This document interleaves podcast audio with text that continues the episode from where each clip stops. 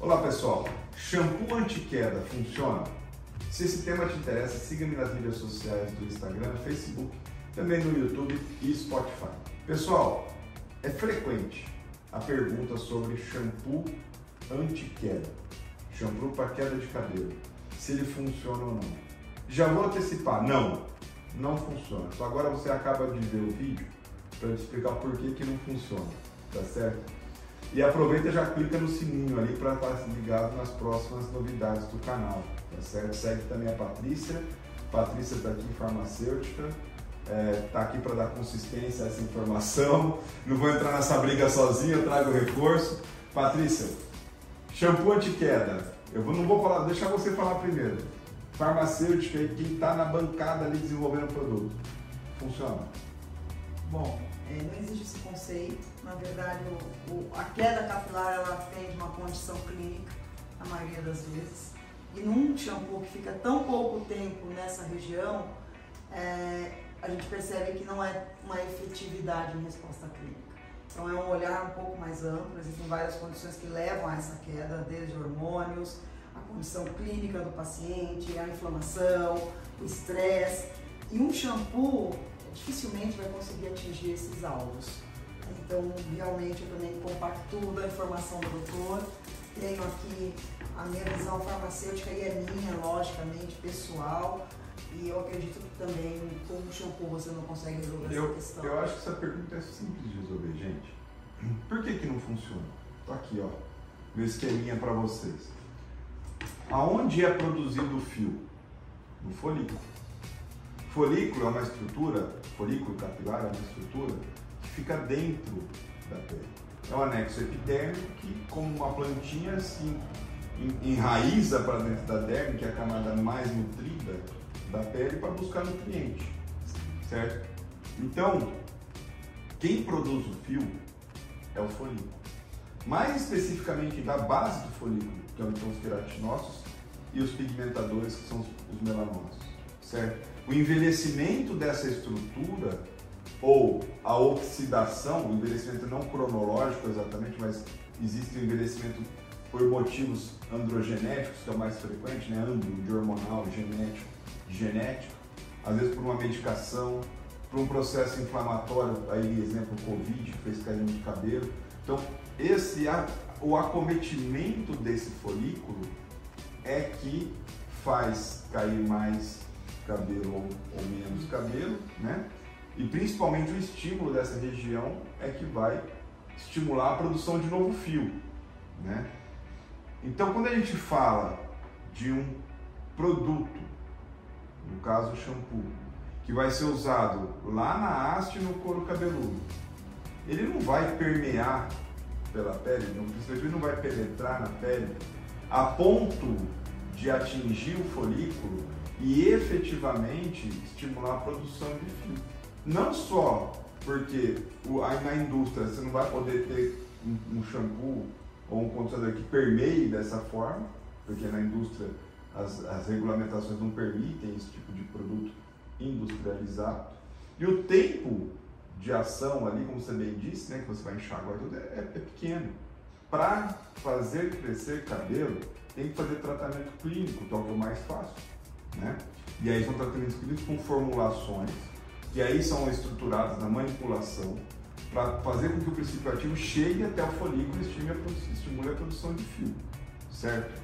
Ou valer de condutas como mesoterapia, que é, é o drug delivery, né? A mesoterapia que é a microinjeção, ou microagulhamento, ou MMP, que vai lá e vai fazer o drug delivery, vai colocar a droga direto no local onde ela precisa ser utilizada tá certo? Ou até formulações, igual a gente desenvolveu recentemente, formulações com estímulo fotodinâmico, que é o estímulo por LED, né, para você fazer, potencializar essa permeação. Agora, o shampoo e o condicionador não vai, gente. Né? Seja por regulamentação, seja por estrutura da forma dele, seja pelo tempo que ele fica até ali aplicado, permear e fazer crescer cabelo. Aí eu falo que é o seguinte, Patrícia, eu acho que tem uma pegadinha nisso aí que é o pessoal estruturar shampoo para não ter, para melhorar a condição da haste, que é o que a gente falou no outro vídeo aí, ou assessoria, põe o, o link aí do vídeo de como escolher seu shampoo, que a gente fala de hidratação. Então, quando a gente coloca um shampoo que vai hidratar, aí beleza, mas você está fazendo crescer, cara, você está melhorando a estrutura da haste e não vai ter quebra, que é o outro vídeo lá, coloca aí também, assessoria, o vídeo de quebra e queda capilar. Então assim, você não vai ter menos quebra capilar. Aí beleza. Se você colocasse um shampoo anti-queda, colocasse um shampoo anti-quebra, aí falar, pô, aí eu não tenho o que comentar. Verdade. Concorda? Concordo. Eu, eu, eu trocaria, vamos, vamos fazer na biblioteca e com a Dalissa ali, um shampoo anti-quebra, Quebra. não é? Boa. Eu acho que shampoo anti-quebra pode ser. Sim. Pode ser não, a gente faz, Faz, isso. Na sim, verdade a gente já faz isso, porque quando a gente faz a hidratação a gente quebra. É, né? Mas vamos industrializar aí um shampoo anti-quebra, acho que vai ficar legal. Mas shampoo anti-queda não, gente. Anti-queda não, não concordo. Mesmo que a queda. Aí, aí, assim, shampoo anti-queda. Pô, tá falando que você vai segurar o fio mais tempo ali? Porque o fio tem a fase análise agora, tá? tá? Então, É o seu ciclo normal. Exato.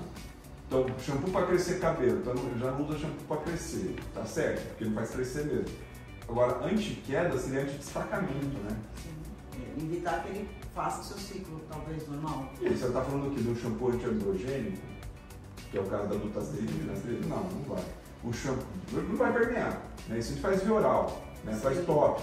Né? Um shampoo com princípio ativo que aumenta a produção de proteína de ancoragem, que é aquela bolinha branca que sai na base do fio, que é a proteína que ancora o fio no folículo, não vai. Gente, shampoo controlador não vai fazer essa função. Temos, é, tem- existem tecnologias que você permeia princípios ativos, sim, mas é que o tempo que esses produtos estão na região é que realmente é uma Pouco. grande questão.